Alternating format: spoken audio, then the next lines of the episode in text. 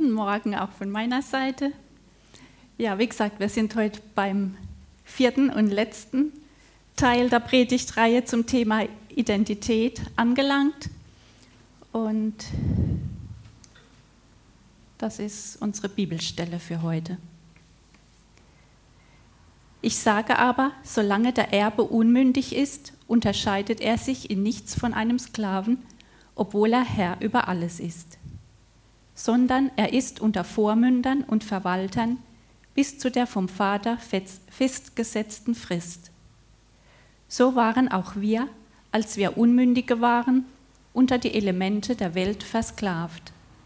Als aber die Fülle der Zeit kam, sandte Gott seinen Sohn, geboren von einer Frau, geboren unter dem Gesetz, damit er die loskaufte, die unter dem Gesetz waren, damit wir die Sohnschaft empfingen. Weil ihr aber Söhne seid, sandte Gott den Geist seines Sohnes in unsere Herzen, der da ruft, aber Vater. Also bist du nicht mehr Sklave, sondern Sohn, wenn aber Sohn, so auch Erbe durch Gott. Wir haben schon davon gehört, dass wir Söhne sind und keine Knechte. Wir haben gehört, dass wir als Söhne auch Erben sind, Miterben Christi und dass wir vorherbestimmt sind, zu werden wie Jesus, der Prototyp. Und ich habe darüber gesprochen, wer wir in Christus sind, dass wir in Christus gesegnet sind mit jeder geistlichen Segnung in der Himmelswelt, welchen geistlichen Stand wir in ihm haben dass wir mit ihm mitsitzen in der Himmelswelt, mitherrschen. Vielleicht hat der eine oder andere von euch zugehört und gedacht, Sigrid, das ist ja alles schön und gut, was du da erzählst, aber ich erlebe das gar nicht so. Paulus schreibt im Vers 1, ich sage aber, Solange der Erbe unmündig ist, unterscheidet er sich in nichts von einem Sklaven, obwohl er Herr ist über alles. Ein unmündiger Erbe ist wie ein Knecht. Ein Erbe kann also auch unmündig sein.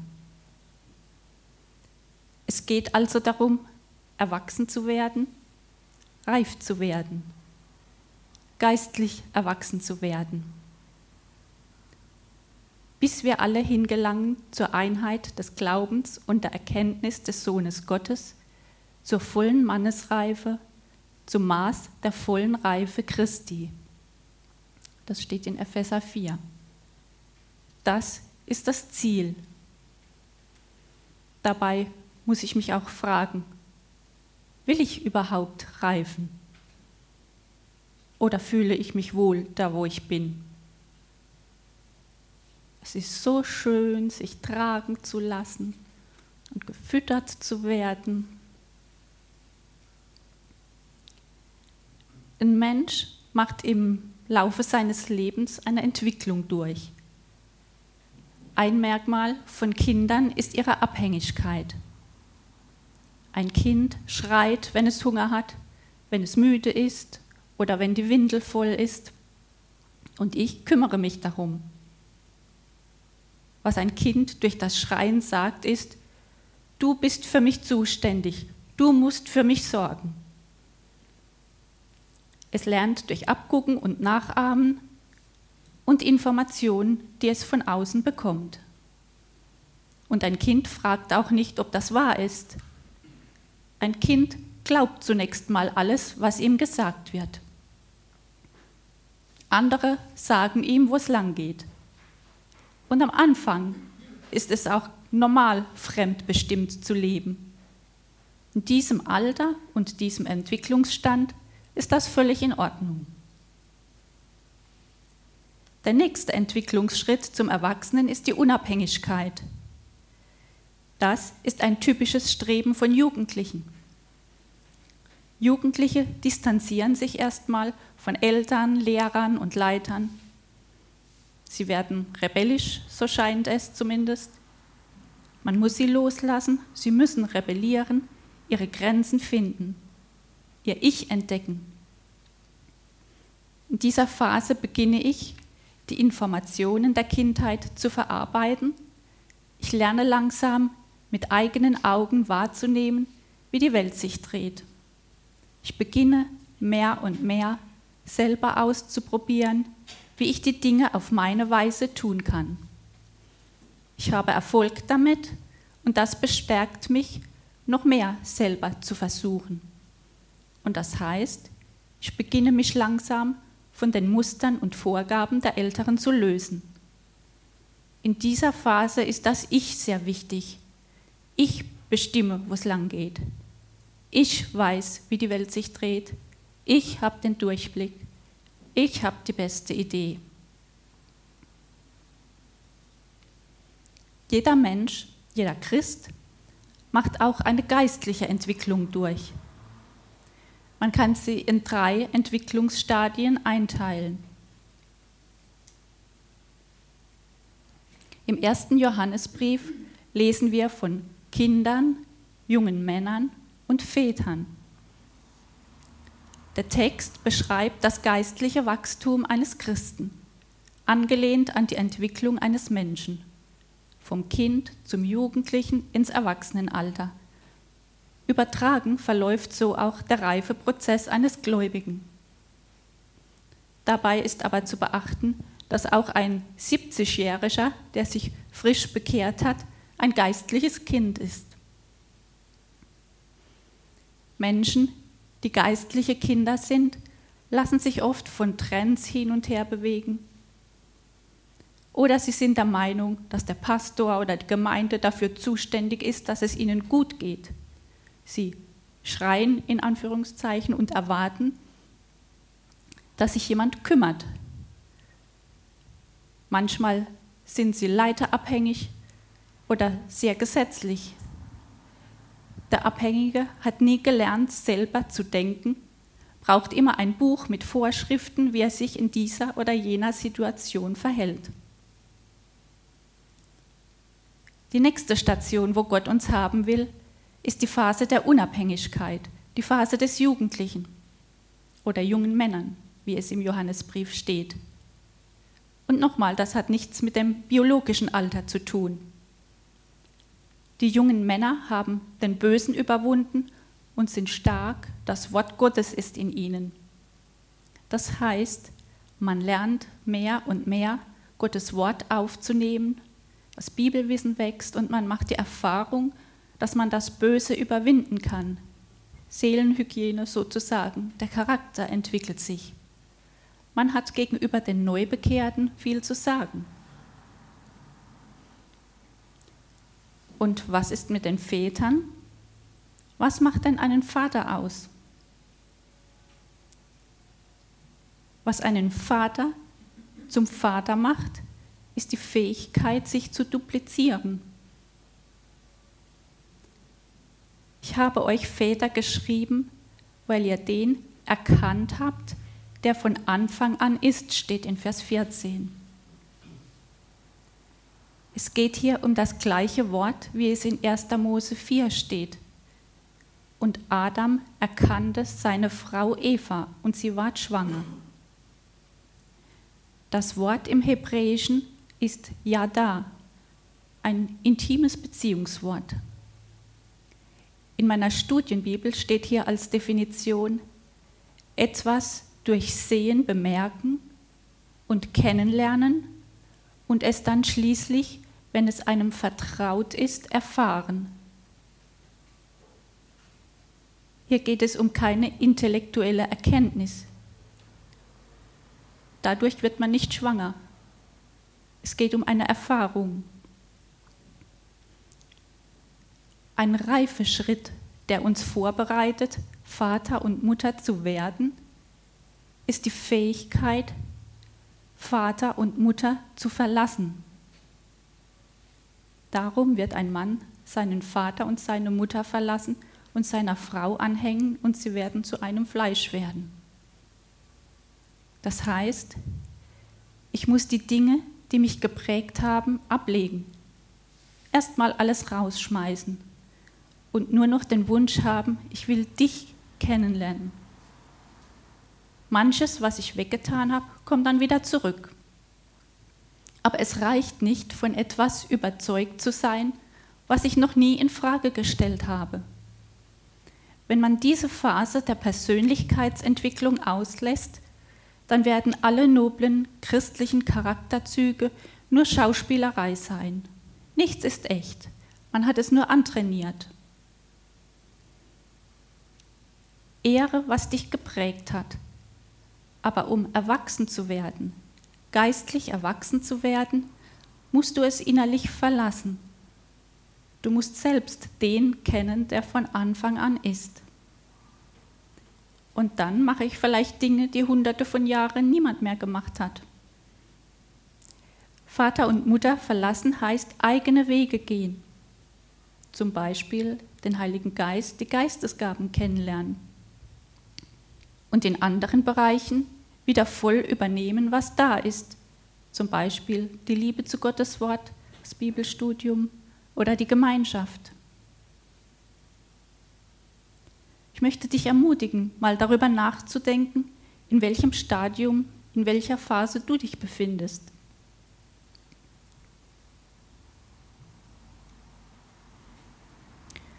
Eine geistliche Entwicklung machte auch das Volk Israel durch.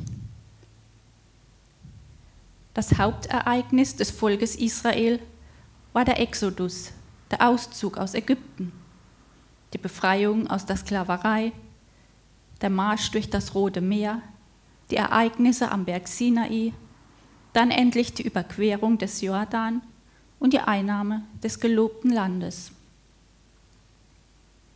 Analog zum Volk Israel können wir unsere Glaubensereignisse betrachten. So wie die Israeliten aus der Sklaverei befreit wurden, so wurden wir aus der Sklaverei der Sünde befreit. Der Exodus entspricht der Bekehrung. Das Rote Meer ist die Wassertaufe. Unser gelobtes Land ist unsere Berufung, zu sein wie Jesus. Auch darin hat man Entwicklungsphasen. Zwei Dinge entwickeln sich entgegengesetzt. Versorgung und Kampf. Zu Anfang, beim Auszug aus Ägypten, stand ein souveränes Handeln Gottes. Was hat das Volk Israel gemacht? Nichts. Gott hat ihr Schreien gehört. In Klammer, wie kleine Kinder. Ich nehme jetzt mal parallel, worüber wir schon gesprochen haben, noch dazu. Gott hat alles gemacht. Beim Exodus kämpft nur Gott. Der Einzige, der involviert ist, ist Mose, der den Stock hochhält. Das Meer teilt sich, das Volk geht durch.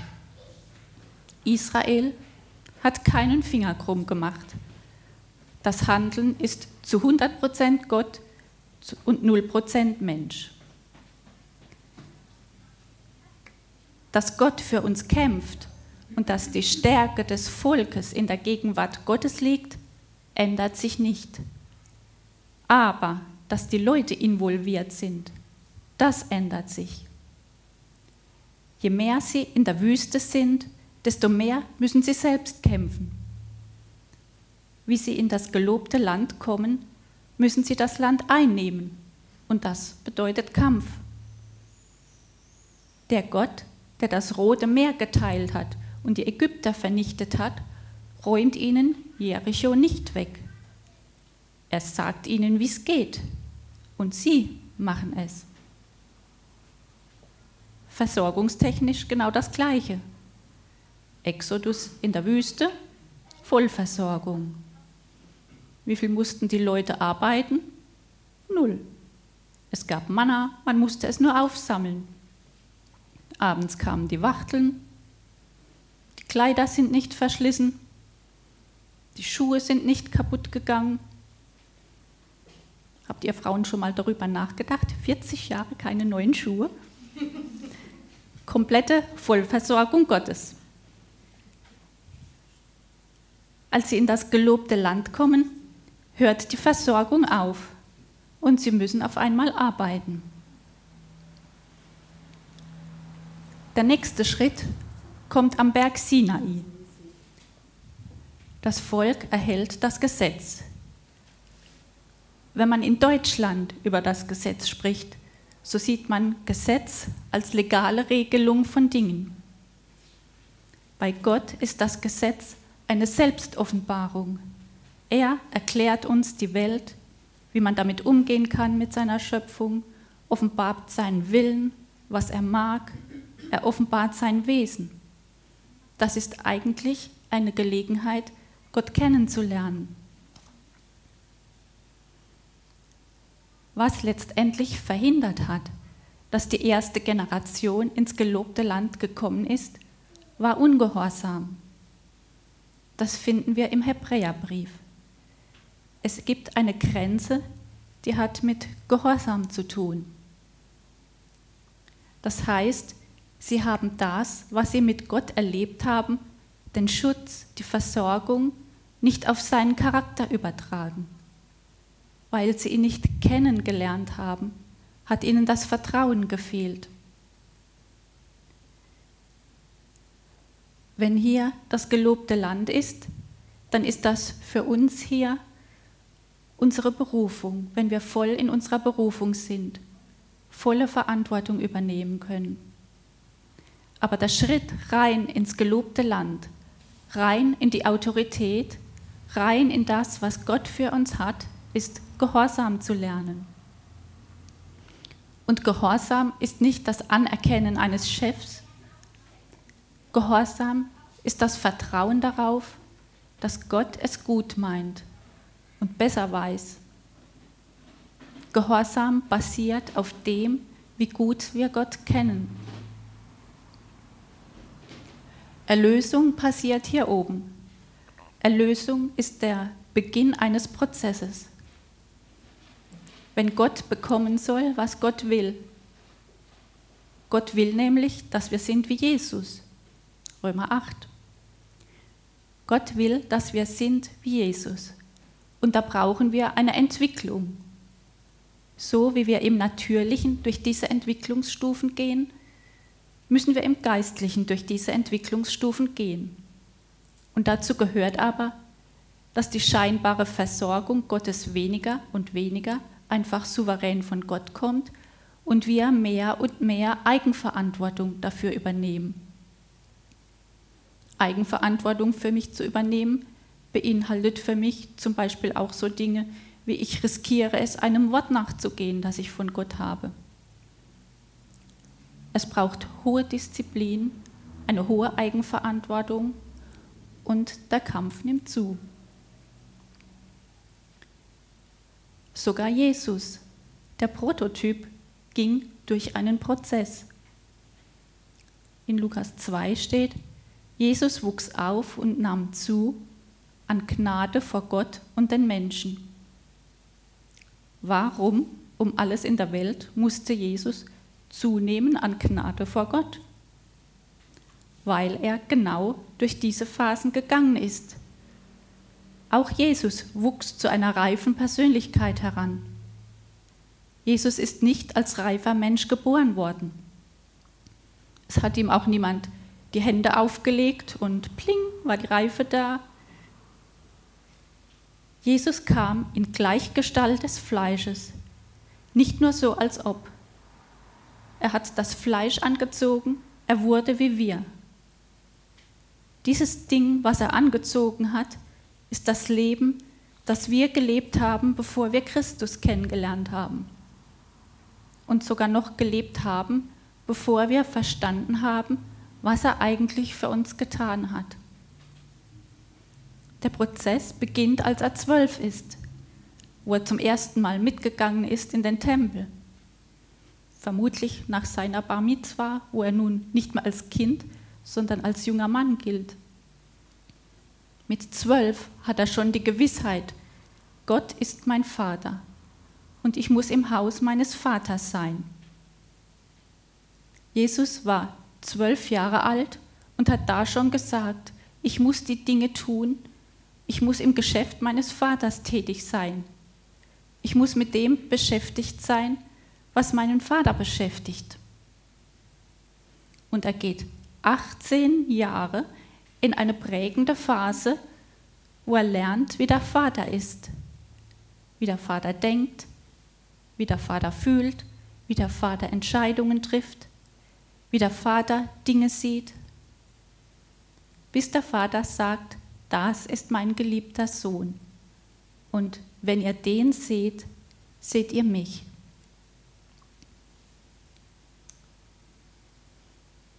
Und obwohl er Sohn war, hat er doch an dem, was er litt, den Gehorsam gelernt. Jesus hat nicht gesündigt und er war gehorsam. Er hätte nicht ans Kreuz gehen können, wenn er nicht vorher den Gehorsam gelernt hätte. Als Jesus seinen Dienst beginnt, ist Jesus trainiert, gehorsam zu sein. Und wenn Jesus es nötig hatte, zu wachsen und zu reifen, wie viel mehr haben wir das nötig? Das Ziel ist, das volle Mannesalter zu erreichen, dass wir unsere Autorität ergreifen, dass wir die Herrschaft ausüben, die Gott uns von Anfang an zugedacht hat. Jeder an dem Platz, an dem er steht. Es geht darum, ein mündiger Erbe zu werden. Das ist, wie wenn ich einen Mercedes in der Garage stehen habe. Er gehört mir, aber ich habe noch nicht fahren gelernt. Der französische Journalist und Lehrer Alphonse Daudet sagte, die Menschen werden alt, aber selten reif. Der Autor des Hebräerbriefs drückt es so aus. Eigentlich müsstet ihr längst in der Lage sein, andere zu unterrichten. Stattdessen braucht ihr selbst wieder jemand, der euch die grundlegenden Wahrheiten der Botschaft Gottes lehrt. Ihr habt sozusagen wieder Milch nötig statt fester Nahrung. Damit das auf uns nicht zutrifft, müssen wir aktiv werden.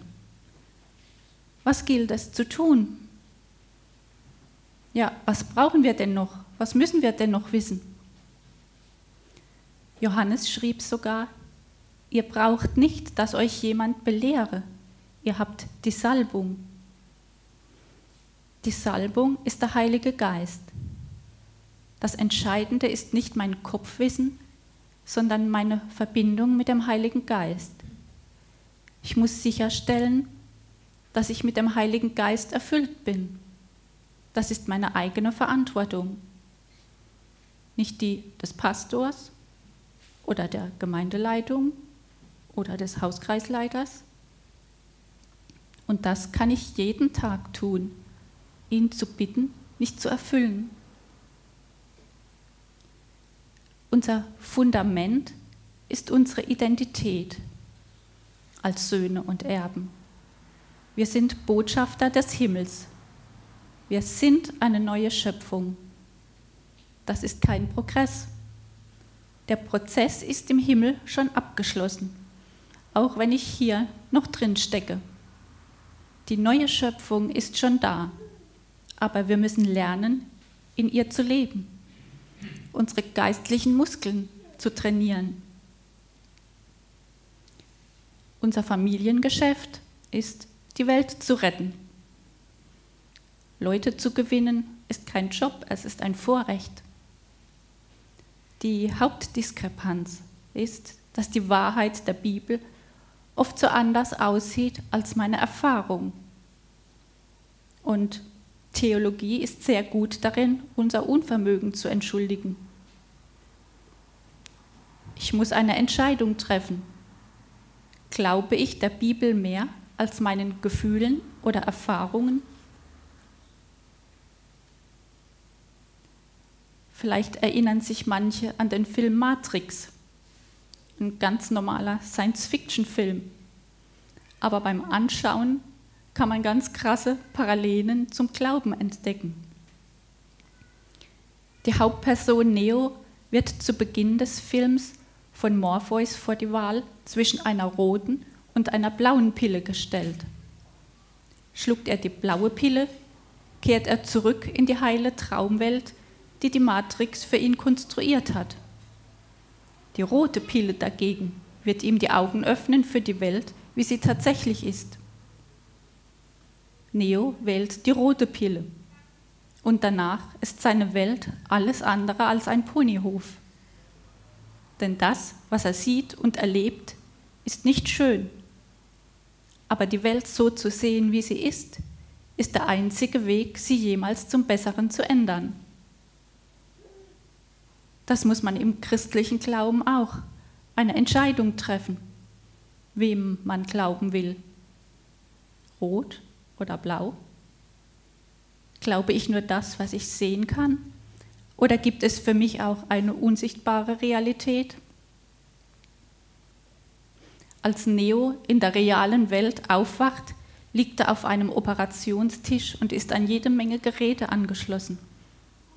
Morpheus erklärt ihm, dass man gerade seine Muskeln aufbaut, die er nie benutzt hat. Das ist ein dramatisches, aber deutliches Bild für unsere Situation. Wir sind auch in Sklaverei geboren, unter die Elemente der Welt versklavt und treten jetzt in eine Welt der Freiheit. Wir müssen lernen, unsere geistlichen Muskeln zu trainieren. Was Gott sagt, ist angegriffen durch unsere Erfahrungen. Wir müssen lernen, Gottes Wort höher zu stellen als unsere Erfahrungen.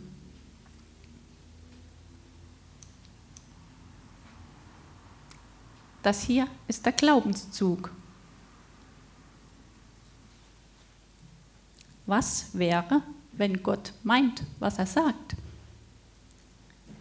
Ich investiere meinen Glauben ins Wort. Ich mache eine Erfahrung, es kommt Verständnis und dann ziehen die Gefühle nach. In anderer Reihenfolge entsteht keine Zugkraft. Ein Zug wird von der Lokomotive gezogen, nicht vom Anhänger. Wenn ich beispielsweise nur glaube, was ich mit meinem Verstand begreifen kann, dann fängt es schon an schwierig zu werden. Oder wir dürfen den Glauben nicht von den Gefühlen abhängig machen, sondern wir müssen unser Vertrauen in die Glaubwürdigkeit Gottes und auf die Zusagen in seinem Wort setzen.